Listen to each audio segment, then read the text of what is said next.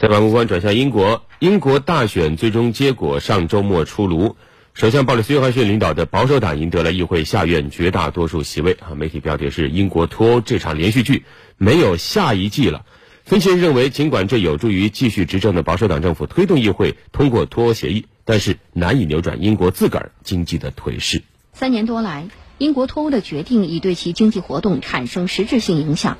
英镑贬值推高进口商品和服务价格，导致英国民众生活水平下降，不确定性影响企业规划，商业投资大幅减少，外资陷入观望，企业着眼短期安排，导致生产率增长持续停滞。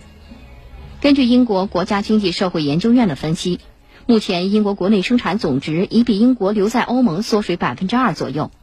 分析人士指出。英国若能于明年一月三十一号顺利脱欧，将使英欧关系趋于明朗，但不能完全消除不确定性。原因是脱欧协议未涉及英欧未来贸易关系、金融业准入等决定英国经济前景的具体问题。